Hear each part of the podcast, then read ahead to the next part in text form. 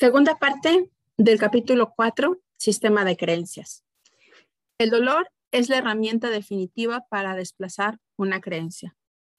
Una vez más, el dolor es la forma más poderosa para cambiar una creencia. Recientemente, en el programa de Sally Jace Raphael, se produjo una buena ilustración del poder del cambio de creencias. Cuando una valerosa mujer acudió a un estudio de televisión ante una audiencia mundial para renunciar públicamente a su alianza con el Ku Klux Klan. Irónicamente, unos meses antes había acudido a este mismo programa para participar junto con un grupo de mujeres del Ku Klux Klan que hacían campaña contra todos aquellos que no compartieran sus convicciones sobre la raza, gritando enojadas que la mezcla racial, educativa y económica o socialmente significaría el ocaso del país y de su pueblo. ¿Qué hizo que sus creencias cambiaran su forma tan espectacular? Tres cosas. En primer lugar, durante el programa hubo una mujer joven entre el público que se levantó llorando y suplicó comprensión. Su esposo e hijos eran hispanos y ella sollozó al tiempo que decía sentirse incapaz de creer que un grupo de personas pudieran ser tan odiosos. En segundo lugar, durante el vuelo de regreso a su hogar, regañó a su propio hijo que había aparecido con ella, pero que no compartía sus puntos de vista por haberla puesto en evidencia en la televisión nacional. El resto de las mujeres le castigó por haberse mostrado irrespetuoso y le citaron las palabras de la Biblia, honrarás a tu padre y a tu madre. El hijo, un muchacho de 16 años, respondió diciendo que estaba convencido de que Dios no quería que respetara el mal que su madre representaba. Y cuando el avión aterrizó en Dallas, desapareció, jurando no regresar nunca más a casa. Cuando la mujer continuó el vuelo hacia su casa, su mente repasó una y otra vez los acontecimientos del día y también empezó a pensar en la guerra que su país libraba en el Oriente Medio.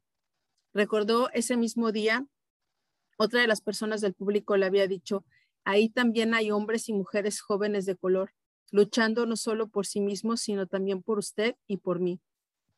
Pensó en su hijo, en lo mucho que le quería y en lo mal que le había tratado. ¿Iba a permitir aquel breve intercambio de palabras fuera el último contacto entre ambos? Ese simple pensamiento ya le resultaba insoportable. Tenía que efectuar un cambio de inmediato. Como resultado de esa experiencia, declaró ante la audiencia haber recibido un mensaje de Dios, que ella siguió enseguida, salirse del clan y empezar a amar a todas las personas por igual, como sus hermanos y hermanas. Desde luego, echaría de menos a sus amigos. Sabía que sería excluida por el grupo, pero afirmó que ahora sentía su alma limpia y que reiniciaría su vida con una conciencia clara. Es vital examinar nuestras creencias y sus consecuencias para asegurarnos de que nos, de que nos capacitan. ¿Cómo sabe usted qué creencias adoptar? La respuesta consiste en encontrar a alguien que esté produciendo los resultados que quiere usted alcanzar en su vida. Esas personas son los modelos del rol capaces de darles algunas de las respuestas que busca. Invariablemente detrás de toda persona de éxito hallará una serie específica de creencias que les dan poder. Imitar las creencias de los ganadores. La forma de expandir nuestras vidas consiste en tomar modelos de, las vidas de aquellas personas que ya han tenido éxito. Es algo poderoso, divertido y esas personas existen a nuestro alrededor. Solo es cuestión de hacer preguntas. ¿Qué cree que le hace diferente? ¿Cuáles son las creencias que le separan de los demás? Hace varios años leí un libro titulado Encuentros con hombres notables y lo utilicé como tema para configurar mi vida. Desde entonces me he convertido en un cazador de la excelencia. He buscado constantemente a los hombres y mujeres más destacados de nuestra cultura para descubrir sus creencias, valores y estrategias para alcanzar el éxito. Hace dos años desarrollé Power Talk, mi revista mensual de audio en la que entrevisto a los gigantes. De hecho, muchas de las distinciones claves que estoy compartiendo con usted en este libro fueron hechas como resultado de las entrevistas de algunos de estas personas, que son los más exquisitos en sus ámbitos particulares de actuación. Al haberme comprometido a compartir mensualmente con ustedes esta entrevista, mis pensamientos más recientes y un resumen de un libro convertido en bestseller a nivel nacional, he desarrollado un plan consciente no solo para ofrecer más poder a otras personas, sino también para la mejora constante de mí mismo. Me sentiré feliz de ayudarle a tomar como modelo a personas de éxito a través de mi programa, pero recuerde, no se limite a mí, los modelos que necesita le rodean cada día. Si desea saber más sobre Powerwall Talk, podemos establecer una relación de entrenamiento. Llame al número tal de Estados Unidos. somos lo que pensamos. Todo lo que somos surge con nuestros pensamientos. Con nuestros pensamientos nace nuestro mundo. Buda. Durante casi una década de, de hablado con gente en mis seminarios de vivir la salud acerca de correlación directa que existe entre el alto porcentaje de proteína animal de la típica dieta estadounidense y la elevada incidencia de los dos asesinos más importantes que actúan en este país, la enfermedad coronaria y el cáncer. Al hacerlo así, contradigo uno de los sistemas de creencias que más ha contribuido a configurar nuestro destino físico durante los últimos 35 años, el plan del grupo de los cuatro alimentos básicos, que recomienda generosamente raciones diarias de carne, pollo o pescado. En la actualidad, sin embargo, los científicos ya han establecido fuera de toda sombra de duda la existencia de una relación directa entre la ingestión de proteína animal y el riesgo de desarrollar una enfermedad coronaria y el cáncer. De hecho, los 3.000 miembros del Comité de Médicos para la Medicina responsable han decidido al departamento, han pedido al Departamento de Agricultura que disminuya las raciones diarias recomendadas de carne, pescado, aves, huevo y productos lácteos. El propio gobierno está considerando la posibilidad de cambiar este grupo de cuatro alimentos básicos a seis, relegando la carne, el pollo y el pescado a una pequeña porción del conjunto. Este gran desplazamiento de las creencias ha provocado un gran alboroto en muchos sitios. Creo que eso sigue una pauta que hemos visto aparecer a lo largo de la historia en nuestra cultura y que es sencillamente la siguiente. Según afirmó el filósofo alemán Arthur Schopenhauer, toda verdad pasa por tres fases. La, lo, perdón, primero se la ridiculiza. Segundo, se le plantea una opción violenta. Finalmente, se la acepta como evidente en sí misma. Estas ideas fueron ridicularizadas. Ahora encuentra una opción violenta. Finalmente terminará por ser aceptadas, pero no hasta que un número importante de personas hayan enfermado e incluso muerto debido a sus creencias limitadoras acerca de la importancia de las cantidades excesivas de proteína animal para sus cuerpos. En los negocios también encontramos una serie de falsas creencias que nos están llevando a un camino descendente de frustración económica, y algunos afirman que incluso hacia un desastre potencial. Nuestra economía se enfrenta a desafíos en casi todos los sectores. ¿Por qué? Descubrir una de las claves en un artículo que leí en marzo de 1991 en la revista Forbes. Ese artículo describe dos coches, el Chrysler Plymouth Laser y el Mitsubishi Eclipse. Y observa que Chrysler solo obtenía por, por término medio 13 ventas por concesionario, mientras que Mitsubishi alcanzaba las 100. Perdón, podría decir usted, no hay nada nuevo en eso. Todos sabemos que los japoneses están superando a las compañías estadounidenses a la hora de vender coches. Pero lo extraordinario de estos dos coches es que son exactamente iguales.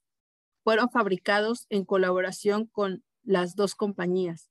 La única diferencia entre el láser y el eclipse es el nombre y la compañía que lo vende.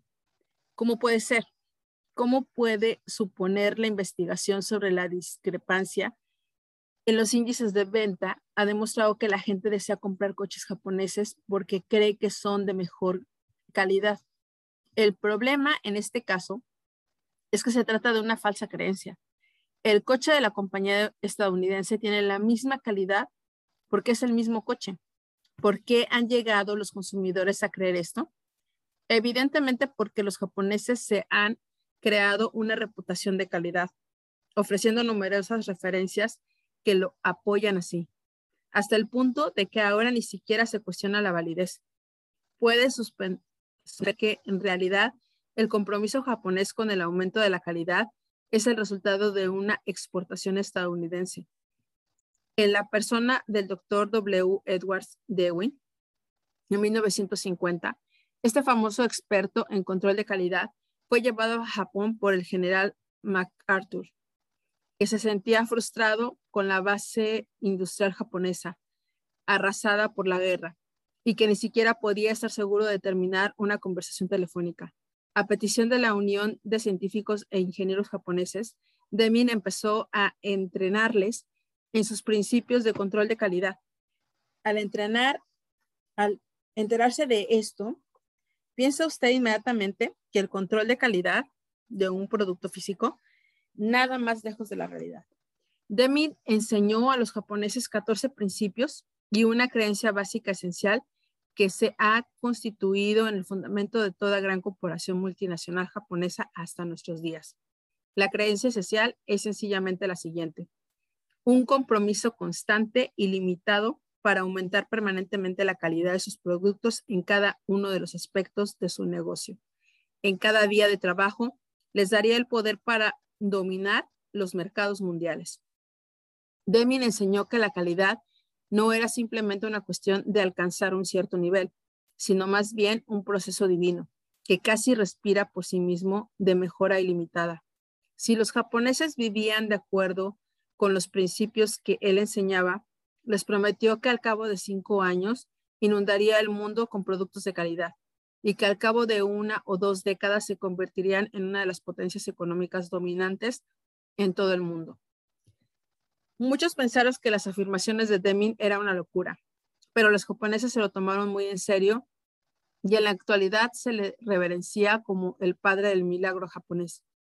De hecho, el mejor honor anual que puede recibir una campaña japonesa desde 1950 es el Premio Nacional Deming, que se entrega por televisión como reconocimiento a las compañías que representan el más alto nivel de aumentos de la calidad de sus productos, servicio, gestión y apoyo laboral en todo Japón. En 1938, la Ford Motor Company contrató al señor Deming para que realizara una serie de seminarios de dirección. Perdón, uno de los que asistieron fue Donald Peterson, que más tarde llegaría a ser presidente de la Ford y que puso en práctica los principios de Deming en toda la compañía. Peterson decidió necesitamos a este hombre para darle la vuelta a la compañía. Por aquel entonces, la Ford perdía miles de millones de dólares al año. Una vez que se contrató a Deming, cambió la tradicional creencia occidental de cómo podemos incrementar nuestro volumen y reducir nuestros costos a cómo podemos aumentar la calidad de lo que estamos haciendo y hacerlo de tal modo que la calidad no nos cueste más a largo plazo la Ford organizó todo su enfoque para convertir el tema de la calidad en, una en la proximidad máxima, lo que se reflejó en su eslogan propagandístico. La calidad es nuestro primer trabajo. Y el poner en práctica los sistemas de Deming de apenas tres años pasó de un déficit anual en continuo crecimiento a ocupar la posición dominante de la industria en 6 mil, millones de dólares de beneficios. ¿Cómo le hicieron? Descubrieron que la percepción de los estadounidenses acerca de la calidad japonesa, aunque frustrante, tenía mucho que enseñarles. Por ejemplo, Ford contrató a una compañía japonesa para que fabricaran la mitad de las transmisiones de uno de los coches, con objeto de aumentar el volumen de fabricación. A lo largo de ese proceso descubrieron que los consumidores estadounidenses estaban pidiendo la transmisión estaban pidiendo la transmisión japonesa. De hecho, estaban dispuestos a ser incluidos en una lista de espera e incluso a pagar más por esos coches. Eso inquietó a muchos de los miembros del equipo ejecutivo de la Ford, cuyo primera reacción fue decir, bueno, se trata simplemente de una falsa creencia por parte de la gente en nuestra cultura están condicionados para responder de ese modo. Pero entonces se compraron las transmisiones. bajo la supervisión de Deming y descubrieron que en efecto las transmisiones de la Ford eran más ruidosas, se estropeaban con mayor frecuencia y se devolvían con mayor frecuencia que las transmisiones japonesas, que no planteaban prácticamente ningún problema, ni vibraciones, ni sonidos. Deming enseñó a los miembros del equipo Ford que la calidad siempre cuesta menos. Eso era exactamente lo opuesto a lo que creía la mayoría de la gente, según la cual solo se alcanzaban ciertos niveles de calidad después de que los costes se hayan escapado de las manos. Cuando los expertos desmenuzaron las transmisiones de la Ford y midieron todos los componentes, descubrieron que todos aquellos cumplían las especificaciones impuestas por el manual de la Ford, las mismas que se habían enviado a los japoneses. Pero cuando midieron las transmisiones japoneses no encontraban virtualmente ninguna diferencia entre ellas. De hecho, tuvieron que llevarlas a un laboratorio y medirlas con microscopio para detectar diferencias. ¿Por qué la empresa japonesa se había impuesto a sí mismo un nivel de calidad más alto del exigido por su contrato? Porque estaban convencidos de que la calidad cuesta menos de que si creaban un producto de calidad, no solo habrían dejado satisfecho al cliente, sino que también habrían ganado lealtad y este y que éste estaría incluso dispuesto a esperar una lista y pagar más por su producto. Funcionaba a partir de la misma creencia esencial que, que los impulsos, una de las más altas posiciones del mercado en el mundo, un compromiso por mejorar ilimitadamente y un aumento constante de la calidad de vida de los clientes. Esta creencia había sido una exportación estadounidense, algo que quizás tengamos que repatriar para cambiar la dirección de nuestro futuro económico. Una de las creencias tóxicas que quizás esté destruyendo nuestra fortaleza económica como nación es la de Deming denomina dirigir por los números visibles. La creencia convencional de las grandes corporaciones de que lograr beneficios recortando las cosas e incrementando los ingresos. Un notable ejemplo de ello se produjo cuando Lynn Townsend se hizo cargo de la Chrysler durante uno de los grandes decesos de ventas de la industria. Townsend intentó enseguida incrementar los ingresos, pero lo más importante fue que redujo las cosas. ¿Cómo? Despidió a, los dos, a las dos terceras partes del personal de ingeniería a corto plazo todo parecía indicar que había tomado la decisión correcta. Los beneficios se dispararon y fue aclamado como el héroe. Pero al cabo de pocos años la Chrysler volvió a encontrarse con problemas financieros. ¿Qué había ocurrido? Bueno, no se trataba de ningún factor único, pero lo cierto es que las decisiones tomadas por Townsend ah, podían haber estado destruyendo la base de la calidad de la que dependía el éxito de la compañía.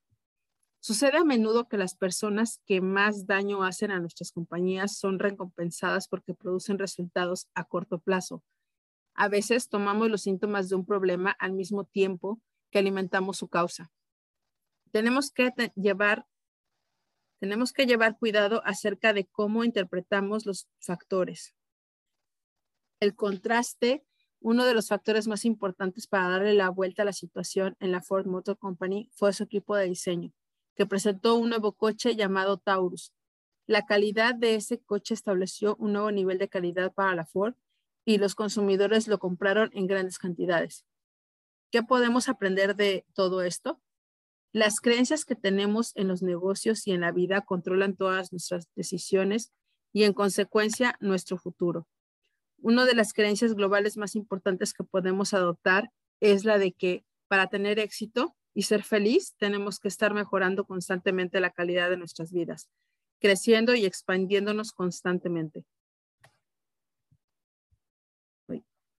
perdón. Un japonés, los, en Japón, comprendieron muy bien este principio. De hecho, como resultado de la influencia de Deming de las empresas japonesas, se utiliza constantemente una palabra en todas las discusiones sobre negocios o relaciones. La palabra es Kaizen. Significa literalmente mejora constante. Y la usan como mucha, con mucha frecuencia en su idioma. A menudo hablan del Kaizen de su déficit comercial, el Kaizen de la cadena de productos, el Kaizen de las relaciones personales. Como consecuencia de ello, siempre están buscando cómo mejorar. Y a propósito, el Kaizen se basa en el principio de la mejora gradual, de mejoras sencillas, pero los japoneses han comprendido que los pequeños refinamientos hechos diariamente empiezan a crear incrementos compuestos a un nivel que la gente jamás se atrevería a soñar. Los japoneses tienen un dicho, si no se ha visto a un hombre durante tres días, sus amigos deberían echarle un buen vistazo y ver qué cambios se han producido en él. Por extraño que parezca, en nuestro idioma no tenemos un equivalente para la palabra Kaizen, aunque esto no es sorprendente.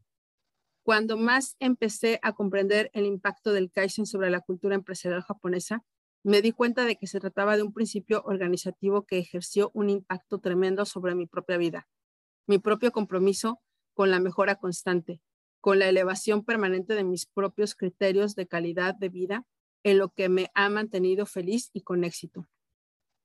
Me di cuenta de que todos nosotros necesitamos una palabra de la mejora constante e ilimitada, mejora constante, constante e interminable. Cuando creamos una palabra de escribimos un significado y creamos una forma de pensar, las palabras que utilizamos de forma constante constituyen el tejido de cómo pensamos y efectúan incluso a nuestra toma de decisiones. Como resultado de esta comprensión, creé una sencilla palabra y me, no, me, ay Dios, perdón, una palabra mnemónica CADI, por Constant and Never Ending Improvement. Mejora constante e interminable. Creo que el nivel de éxito que experimentamos en la vida se halla en proporción directa con el nivel de nuestro compromiso con Cani. La, la mejora constante e ilimitada.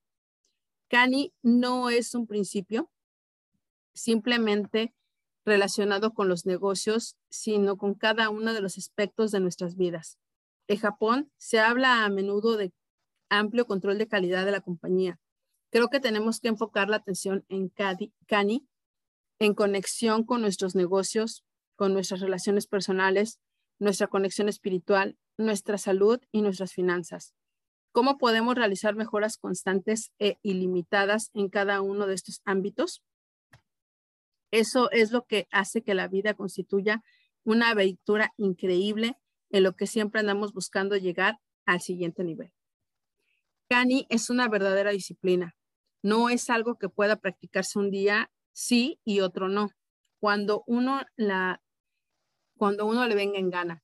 Tiene que ser un compromiso constante apoyado por la acción. La esencia de Cani es la mejora gradual, incluso minúscula y continua capaz de esculpir a largo plazo una verdadera obra de proporciones colosales. Si ha visitado alguna vez el Gran Cañón, comprenderá de qué estoy hablando. Ha contemplado una belleza imponente producida por millones de años de cambio gradual a medida que el río Colorado y sus numerosos afluentes han ido cincelando continuamente la roca para crear una de las siete maravillas naturales del mundo. La mayoría de la gente nunca se siente segura porque le preocupa perder su trabajo. Ah, perder el dinero que ya tiene, perder a su esposa, perder la salud, etc. La única seguridad verdadera que existe en la vida es la que procede de saber que cada día está mejorándose a sí mismo de alguna forma. De esta que está incrementando el calibre de lo que es y que es valioso para la empresa en la que trabaja, para los amigos y para la familia. Yo no me siento preocupado por mantener la calidad de mi vida porque cada día trabajo para mejorarla. Mi esfuerzo constante por aprender, por establecer distinciones nuevas y cada vez más poderosas sobre la forma de añadir valor a las vidas de otras personas, eso me proporciona la, una sensación de certidumbre de la que siempre puedo aprender, expandirme y crecer. Cani no significa que nunca se experimente desafíos. De hecho, solo puede mejorar algo si se da cuenta de que no está del todo bien, de que todavía no ha alcanzado el nivel que debería. El propósito de Cani consiste en descubrir los problemas y manejarlos antes de que se transformen en crisis. Así la mejor forma de mandar a un monstruo es hacerlo cuando todavía es pequeño. La mejor forma de matar a un monstruo es hacerlo cuando todavía es pequeño. Como parte integral de mi compromiso personal con Cani, al final de cada día me hago las siguientes preguntas. ¿Qué he aprendido hoy? ¿En qué contribuyo o qué he mejorado? ¿De qué he disfrutado? Si cada día que pasa mejora constantemente su habilidad para disfrutar la vida, le experimentaría un nivel de riqueza en el que la mayoría de la gente jamás ha soñado. Las mejoras pequeñas son concebibles y pueden alcanzarse. Pat Riley, que permaneció a la organización de Los Ángeles Lakers, es el entrenador que más premios ha ganado en la historia de la NBA. Algunos dicen que fue afortunado porque pudo disponer de unos jugadores increíbles. Es cierto que sus jugadores eran increíbles, pero son muchas las personas que tuvieron los recursos para alcanzar el éxito y no la han hecho de una forma tan sólida. La habilidad de Pat para hacerlo así se ha basado en su compromiso con Kanye. De hecho, dijo que al principio de la temporada de 1986 se encontró con un gran desafío entre las manos. Muchos de los jugadores habían dado lo que consideraban como su mejor temporada durante el año anterior, a pesar de lo cual habían perdido ante los Boston Celtics. A la búsqueda de un plan concebible para conseguir que los jugadores pasaran al nivel siguiente, se decidió por el tema de las pequeñas mejoras. Los convenció de que mejorar la calidad de su juego en un simple 1% por encima de su mejor nivel personal representaría una gran diferencia en su nueva temporada.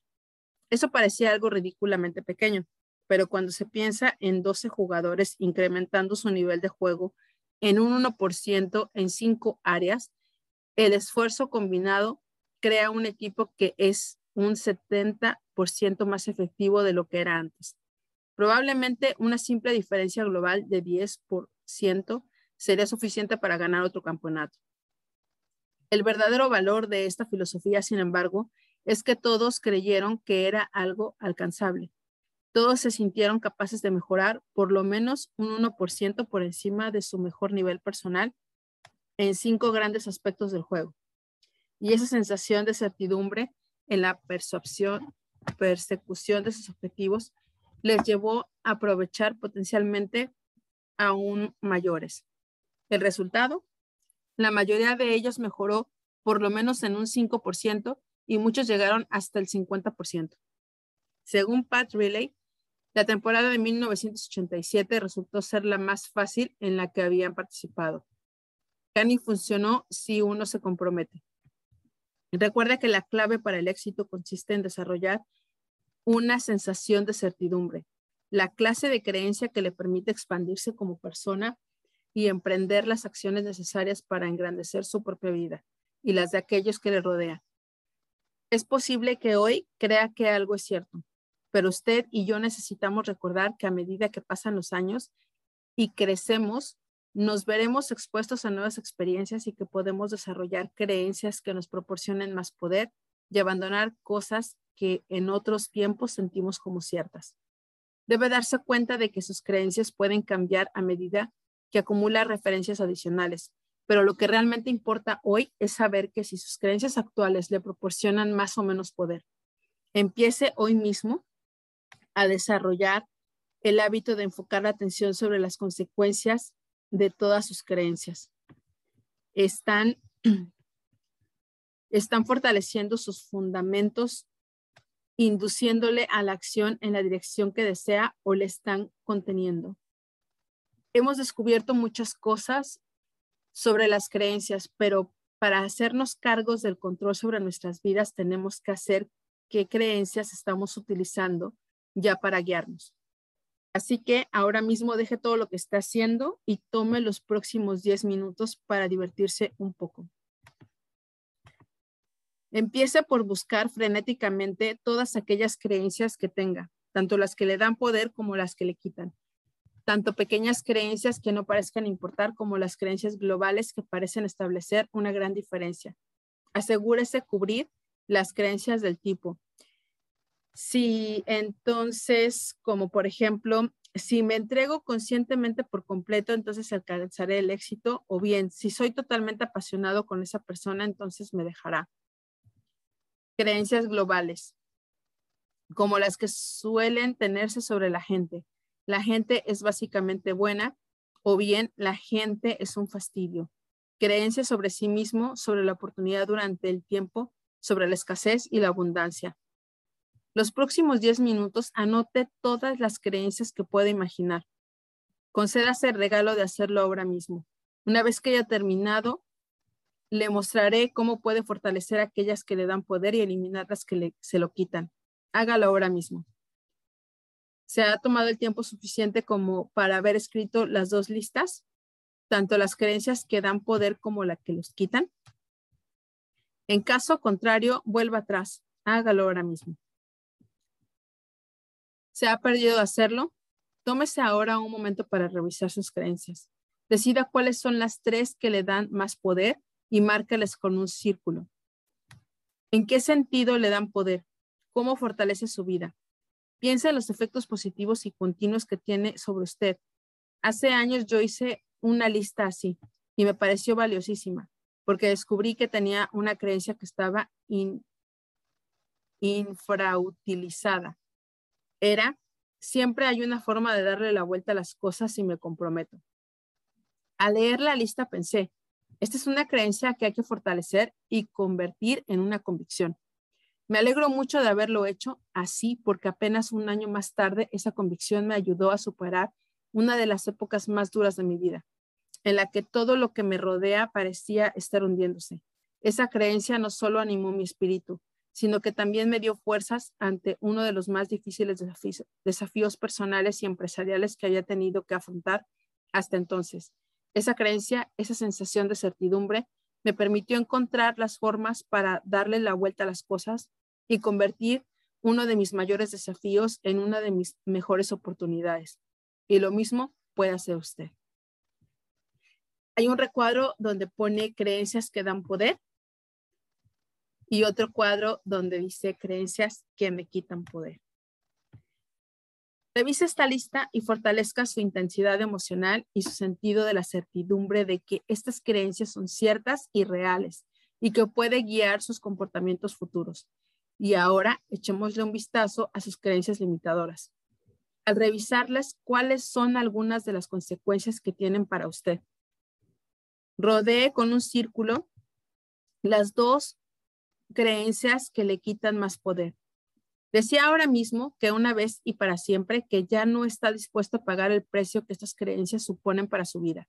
Recuerde que si empieza a dudar de las creencias y cuestiona su validez, puede sacudir sus patas de referencia, de modo que ya no le impactarán.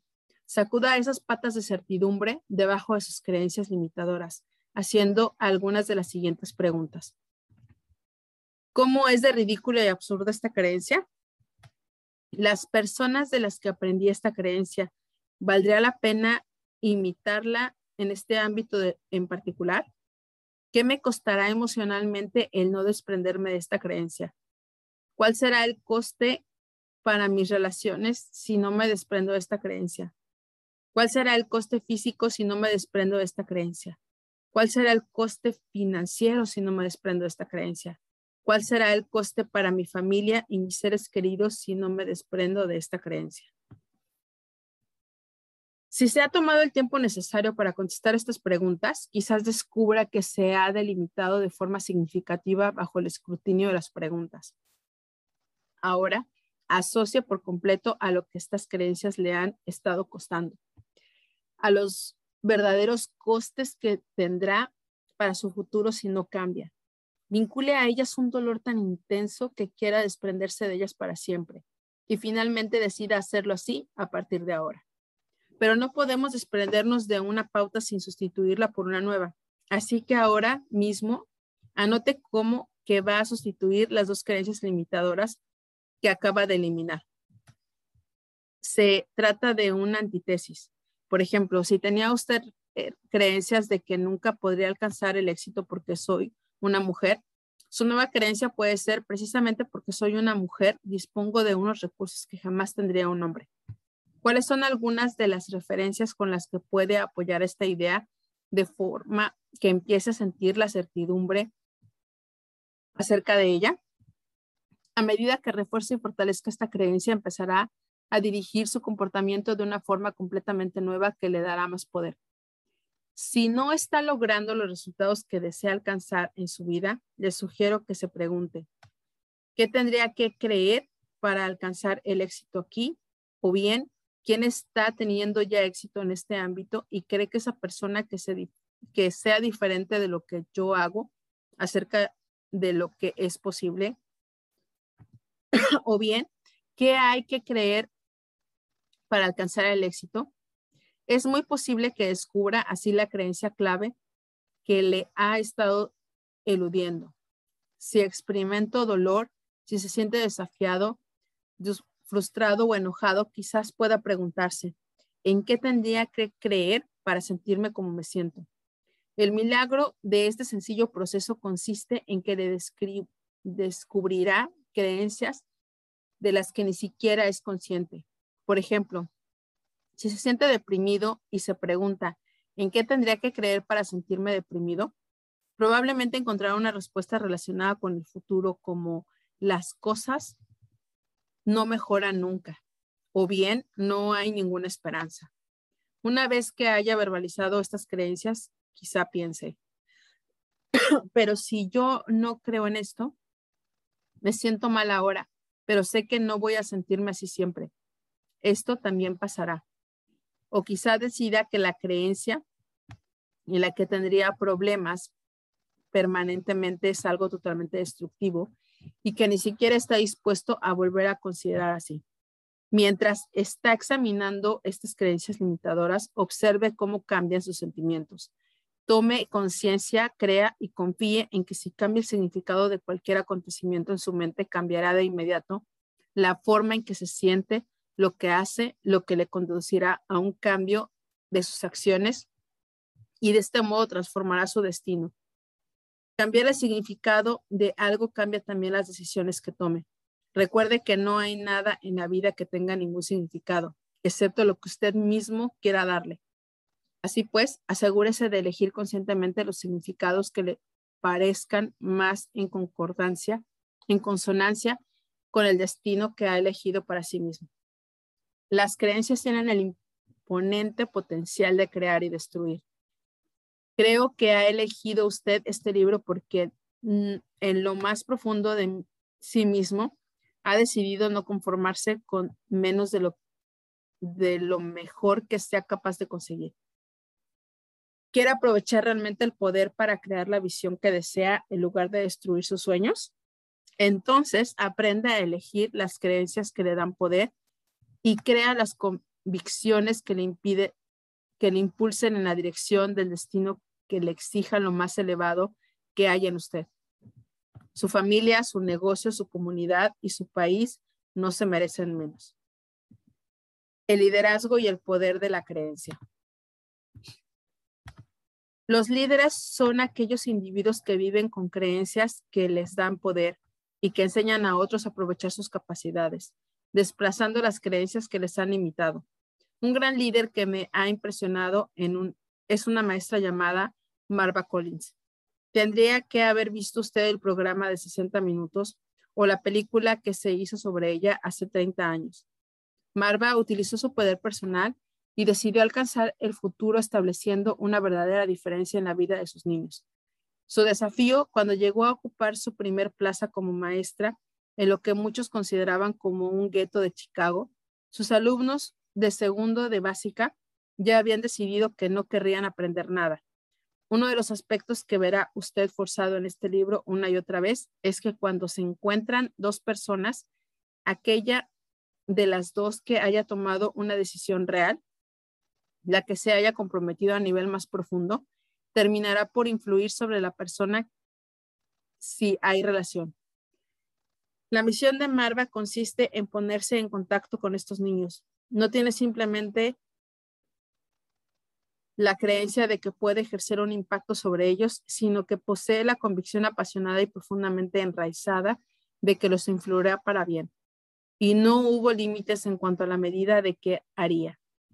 Enfrentada a niños etiquetados como disléxicos, toda otra clase de desórdenes de aprendizaje y de comportamientos, decidió que el problema no se encontraba en los niños, sino en la forma en que se les había enseñado.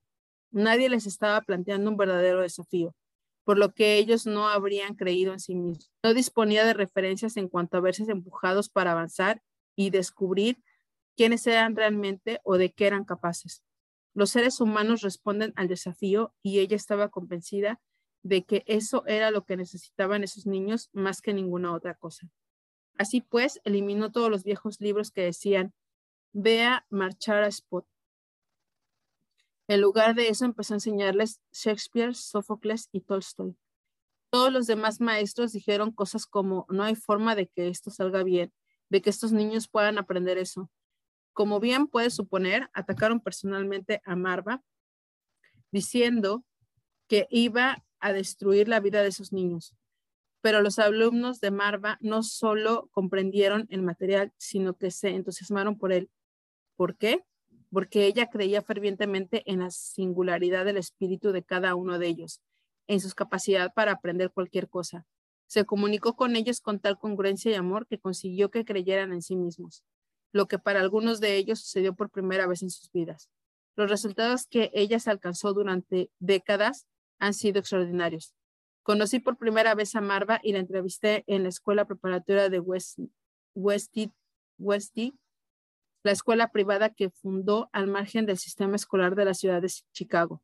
Después de nuestro encuentro, decidí entrevistar a algunos de sus alumnos. El primero de ellos tenía poco más de cuatro años y se mostró una sonrisa deslumbrante.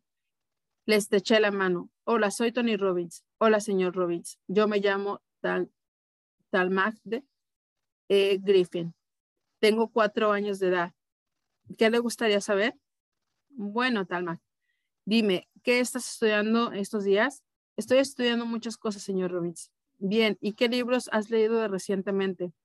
Pues he terminado de leer de los ratones y el y los nombres y los hombres y de John Seisbeck. No hace falta decir que me sentí muy impresionado. Le pregunté que de qué trataba el libro, imaginándome que diría algo así como trata de dos tipos llamados George y Lenin. Bueno, me contestó, el protagonista principal es, para entonces yo ya era un creyente.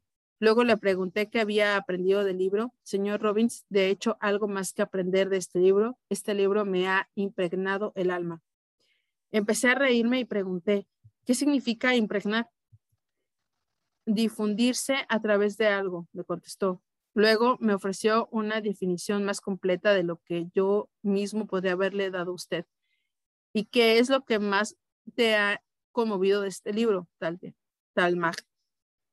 Señor Robbins, he observado en esta historia que los niños nunca juegan a ninguna otra persona Señor Robbins, he observado en esta historia que los niños nunca juzgan a ninguna otra persona por el color de su piel.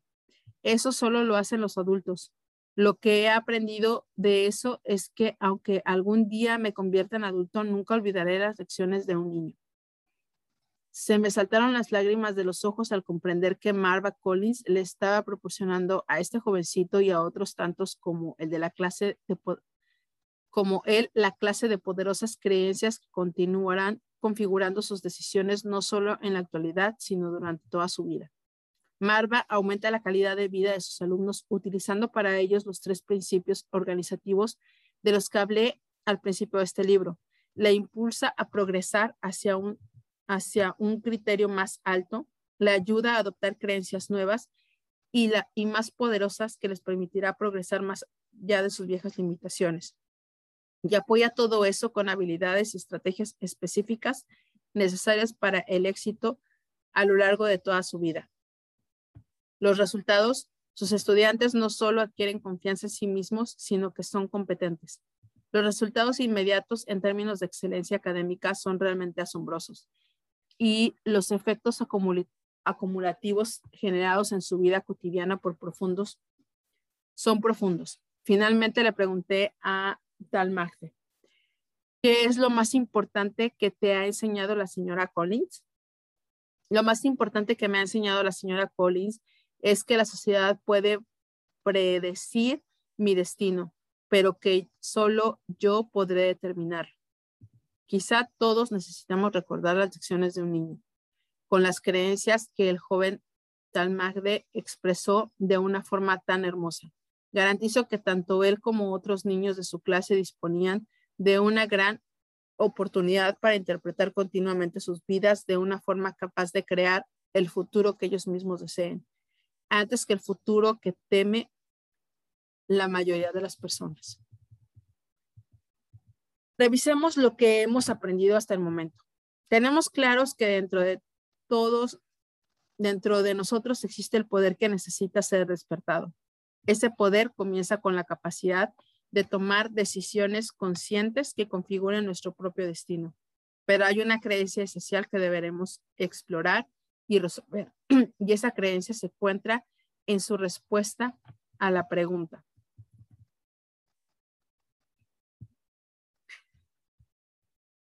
Hasta aquí el capítulo número 4.